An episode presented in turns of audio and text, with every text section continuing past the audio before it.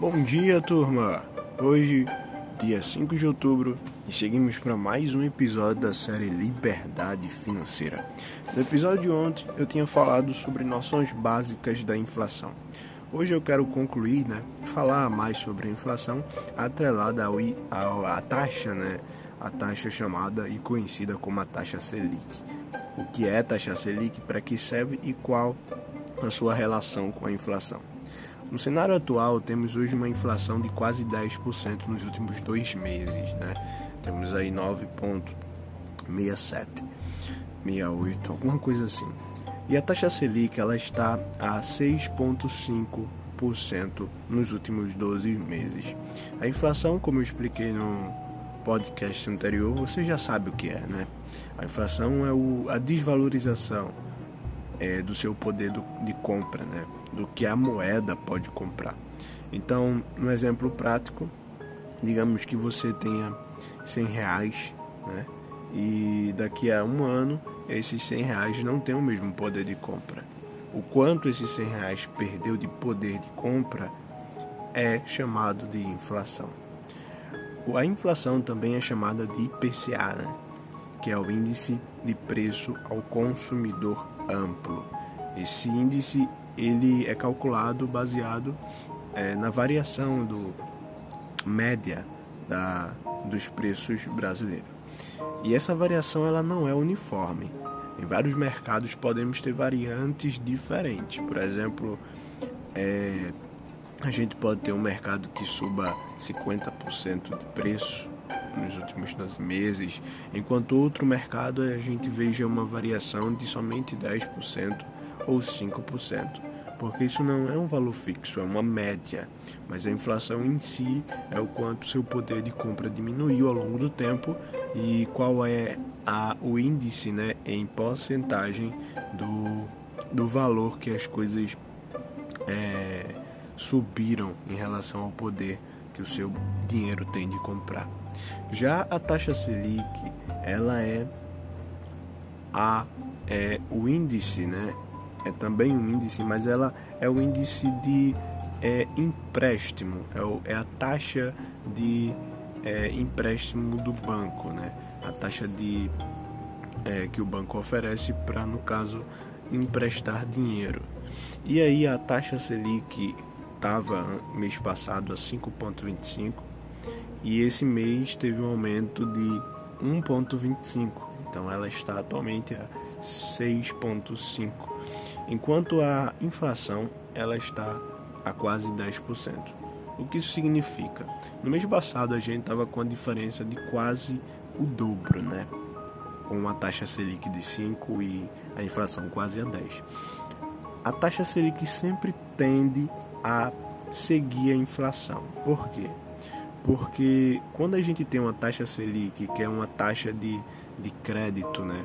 a taxa de, de empréstimo, a taxa Selic, basicamente explicando melhor, é quando você pega um dinheiro de um banco e aí o banco ele fica, por exemplo, tem dias que o banco ele termina no negativo, outros dias no positivo, pelo dinheiro que você emprestou e pelo dinheiro que você pediu, mas normalmente mais pedem do que emprestam ao banco. Por isso que às vezes tem a probabilidade do banco terminar no negativo e ele pede dinheiro a outros bancos. E esses outros bancos que emprestam a eles, eles emprestam sob uma taxa, né? Emprestam dinheiro e depois de um tempo, quando o banco ele devolve o banco original que pediu emprestado, ele devolve com acréscimo de uma taxa e essa taxa, né, é atrelada a títulos de de papéis e esses títulos eles são é, garantidores de um acréscimo dessa taxa. Essa taxa é justamente a taxa da, da Selic, né? E aí essa taxa da Selic influencia na taxa também ao consumidor. Então digamos que você é, tenha um crédito, as taxas do seu crédito vai ser influenciada, é influenciada na verdade pela taxa Selic. E de forma mais impactante, essa taxa ela influencia nas compras de carros, de, de casas, nas compras maiores que você faz. Então, Quando temos uma taxa Selic baixa, isso significa que a, os juros sobre a sua, sua compra, o seu valor de compra original, ele se torna mais baixo, menor. Quando temos uma taxa Selic mais alta, o juro sobre essa compra se torna mais alto. O banco ele vai começar a cobrar mais, porque essa é a taxa reguladora de empréstimo, tá? E o que acontece quando a taxa Selic está abaixo da inflação, né? E nesse caso muito abaixo. Temos atualmente uma taxa Selic de, de 6,25, inflação de quase 10. Então ainda assim tem uma diferença de 4 ponto alguma coisa.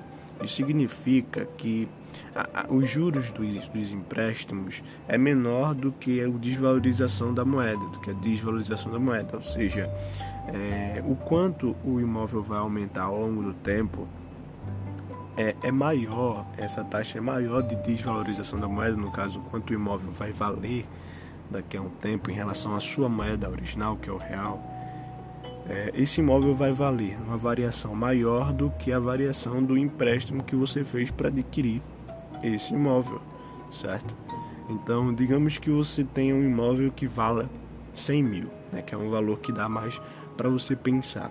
Essa casa que vale 100 mil, ela foi feita um empréstimo, né?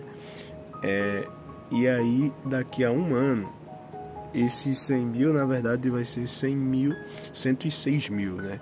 Digamos que tem uma taxa fixa de 6. Vamos botar 6,25, né? Na verdade 6,5, né? Que é o valor original. Então daqui a um ano, essa ta... É, esse valor de 100 mil, ele vai agora custar 106 mil, é... 106 mil e 500 reais, com a taxa de 6,5 ao ano. Já é, a inflação vai fazer com que esse imóvel vala a 109.680 reais, baseado é, na informação de que a inflação ela está a 6 a 9.68, 69. Então, o que isso significa? Significa que o valor final que você pagou para obter o imóvel através do financiamento, que é o meio mais usado para a aquisição de imóveis, ele é menor, esse valor é menor do que o valor que o imóvel vai valer no mesmo período de tempo. Então, em outras palavras, estamos numa boa oportunidade para comprar, né? porque é, basicamente nós temos uma taxa de juros aí menor do que o acréscimo, o crescimento, a valorização é, das coisas em relação à nossa moeda, ao nosso poder de compra. Inclusive, se você está me ouvindo, escutando esse podcast e entende que estamos numa boa oportunidade de compra, você já estava decidindo comprar um imóvel, eu quero te assegurar disso. Como corretor, eu posso te mostrar imóveis que tenho na carteira aqui, que eu tenho é, como base, baseado nas suas configurações, e te ajudar a encontrar o imóvel que você sonha. Quero também informar que se não for agora, talvez não, não valha a pena amanhã. Estamos numa boa oportunidade de mercado para você fazer a aquisição do imóvel. É, a inflação está muito alta, né? Está 9,68 e algumas pessoas falam de hiperinflação, que é algo que supera as expectativas, né? E é muito pouco falar da desinflação, que é o contrário disso. E aí com a hiperinflação, o que é que ocasiona a hiperinflação? Para eu finalizar, já temos uma inflação, que é o aumento das coisas. Então você vê um negócio hoje que vale 10 reais, amanhã, daqui a um ano esse negócio vai valer é, 16 reais, né? É, vai, vai valer mais, 100 reais no caso vai valer 100, 110 reais a uma taxa de 10%. E aí quando as pessoas têm isso em mente e compram muito para que no período do tempo elas não precisem gastar mais caro, a gente tem o efeito bola de neve, né? Mais pessoas comprando antes e aí tendo uma escassez, fazendo com que o valor aumente e aí a inflação aumenta também É, e esse efeito faz gerar a hiperinflação que já houve no Brasil na década de 70, se não me engano, é, a, ao ponto de que a inflação chegou a 80%, né, um absurdo. E aí, é, baseado nesse princípio, nós temos que ter em mente que não podemos tentar métodos mágicos para passar pela inflação. Nós temos apenas que conquistar conhecimento, e aqui você conquista, suficiente de preservar seu patrimônio através de investimentos seguros e sólidos. Você gostou do podcast de hoje? Me segue aí no Spotify, me segue no Instagram. Te vejo amanhã. Até a próxima e tchau.